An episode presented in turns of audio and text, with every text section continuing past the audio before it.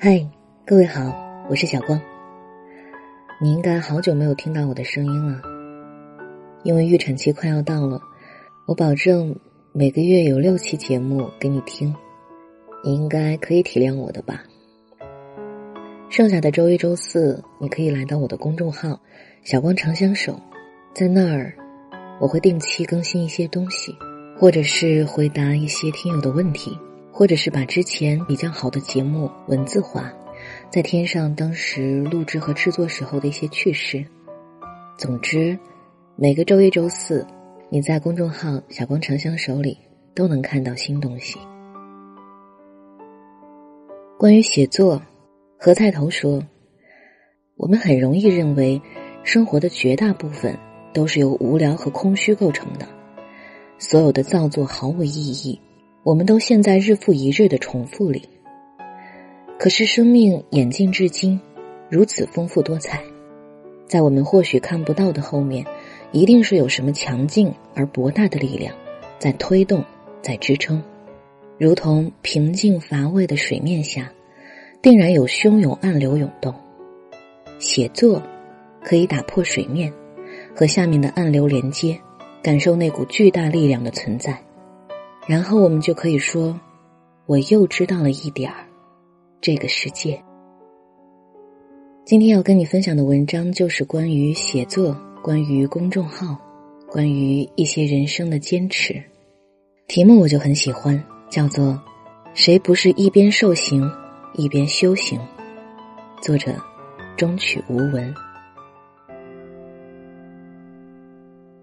前些天。新榜做了一个公众号的年终总结，我在二零一七年更新的文字有一百二十四万，除去广告和互推，原创内容占三分之一。简书是二零一六年二月入驻的，更文断断续续，截至目前写了六十一万三千三百三十八字，获得十一万四千九百零四个喜欢。我是个做事只有三秒钟热度的人，按照张嘉佳的说法。一秒动心，一秒挣扎，一秒释怀。三秒的时效太短，只够骂娘，不够解释；只够告白，不够寻找；只够握手，不够拥抱；只够对视一眼，不够厮守到老。摇摆的人生根本无法励志，连我自己也过得一团糟。得不到爱情，教不好学生，陪不了家人。我写文章的初衷。只是在无法取悦自己的时候，给烦郁的心情找一个出口。后来知道，我写的一些字句能带给大家一点共鸣，有人从中看到希望，让我觉得自己活着是有必要的。就算生活不会热气腾腾，我们也不能把自己搞得冷冰冰。这，大概就是分享的意义。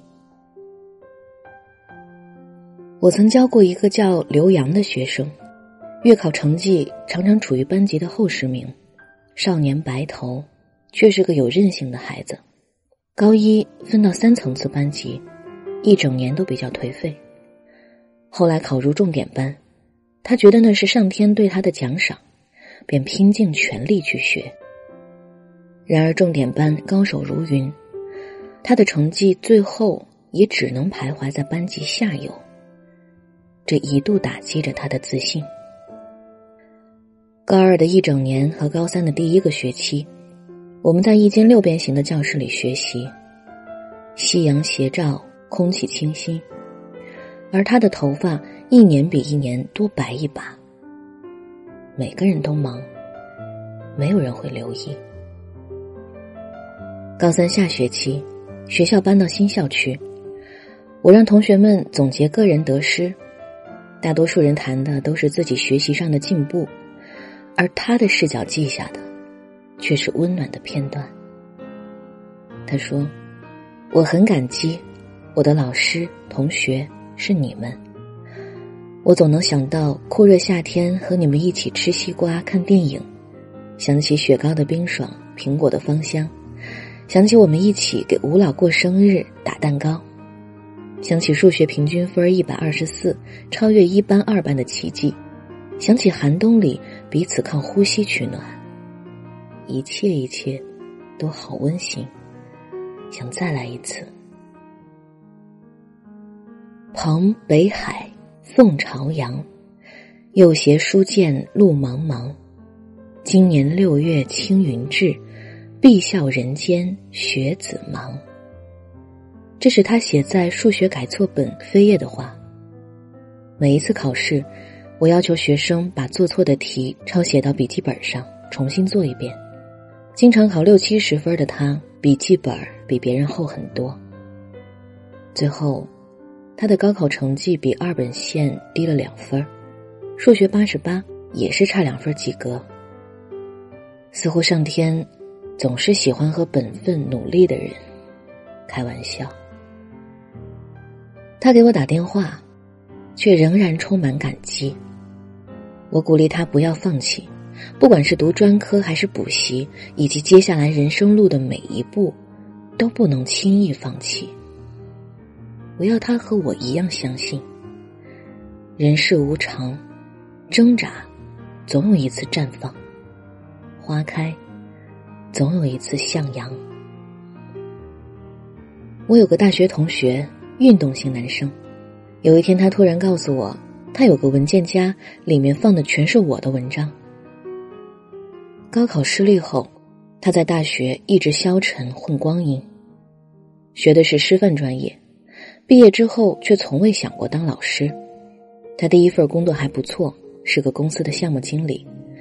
不过，因为女朋友走了，他没心思做下去。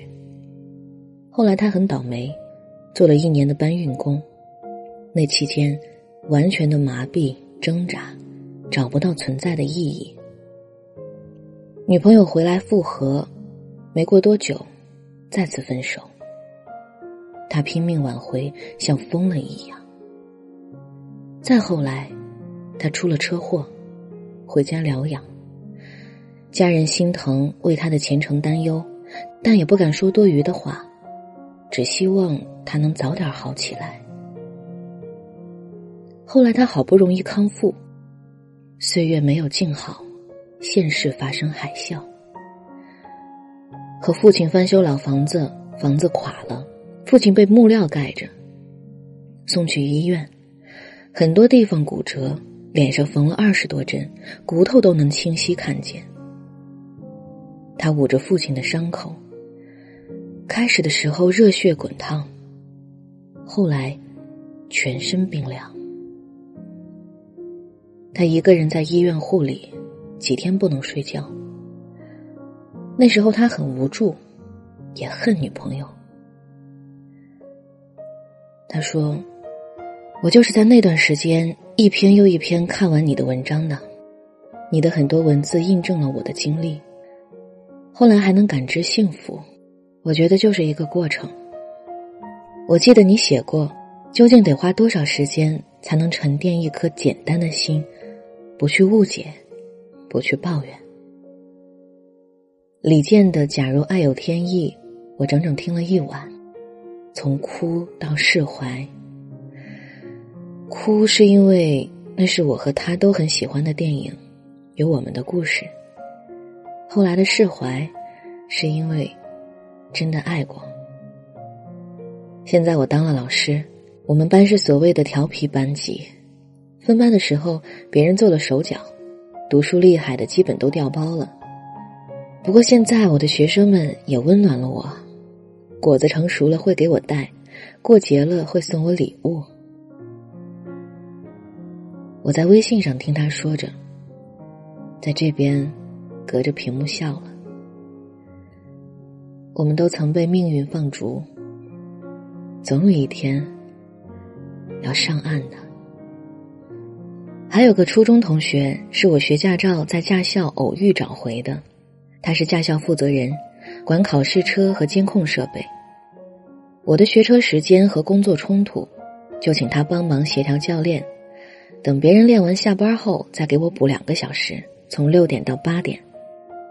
这件事我特别羞愧，因为我连他的名字都不知道。互换电话的时候就存了个老同学。看见之后，他笑了笑，说：“嗨，我就猜到你记不得我名字，不过当年你们成绩好的都坐前排，记不住我这样的混混，也正常。他怕我没车坐，经常开车送我去练车场，或者接我回城。有一次，他突然问起：“听说你已经出两本书了，叫什么？我也买来读一读。”我一愣，他说：“别这么惊讶，我现在也爱看书的。相比以前，去学校书包都很少背。我这醒悟还是太迟了。其实读书的习惯是在监狱里养成的，我坐过两年牢，你应该不知道。”这样的经历对我的改变很大。人总是要犯一些错，才会更加珍惜眼前的一切，更加懂得知足，更加热爱生活。我沉默了，静静的听他给我讲一堂不一样的课。命运总是颠沛流离，命运总能自我安慰。只要走上了正途，什么时候都不算晚。蔡康永说：“不用惊讶，这就是时光。你善于不舍，我善于收藏。地球耐心转动正常，我的宝盒也会自行调整温差和时差。当我灰飞烟灭，你会在别的盒子里散发别种光芒。因为爱，我们感性；因为痛，我们清醒。”因为还有梦，我们选择坚持；因为心有猛虎，我们的生命更加厚重。谁不是一边受刑，一边修行？那个当年为你许下山盟海誓，要让你过上锦衣玉食生活的人，也许现在正在为每个月只能糊口的微薄工资四处奔波。那个当年与你在寝室熄灯后畅谈米兰昆德拉的好友，也许现在只关心大盘指数。假如有一天我麻木了，心死了，梦碎了，好死不如赖活着了，至少我会庆幸写下了这些东西。落笔处，怀着十分的虔诚，缘分。是一场单薄的相逢。时间过去，无关悲喜，只是会很习惯的想起。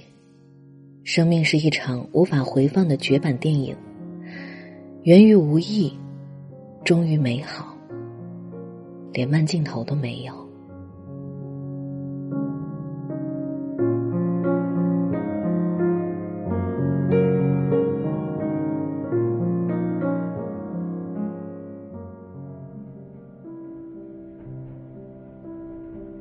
好啦这篇文章就跟你分享到这里。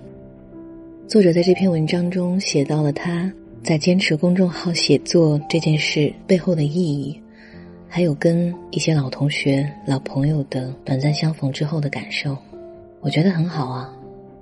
对于我们每个人来说，每天抽出一点时间写四五百字，其实不是太多，也不是什么太难的事儿吧。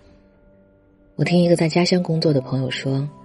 他在单位上班没太多事，所以每天早上处理完杂物，就先趴在桌子上写一些字，心流涌动，跟自己对话，听到世界的声音。那一刻，他觉得自己澄澈明净，无比安详。我晚上睡不着觉的时候，会打开记事本，把脑袋里打扰心绪的那些想法写出来，他们都是直接蹦出来的。粗糙的未加工过的，之后总会有修饰润色再用上的时候，可能被我用在公众号里，可能发在朋友圈里，也可能就只是把一些稍纵即逝的记忆片段抓取下来而已，不会告诉任何人。当然，如果把一些想法发在网上，我们就可以借一双自己的眼睛，给更多的人去观察这个世界。等他们返还的时候，就像拼图一样，我们或许能凭借他们，描摹出世界的真实样貌。真的，我们每个人都可以尝试着写一点东西，像抹平我们内心揉皱的纸。梳理人生。好啦，这一期的节目就是这样。小光在北京跟你说声再见，晚安，世界和你。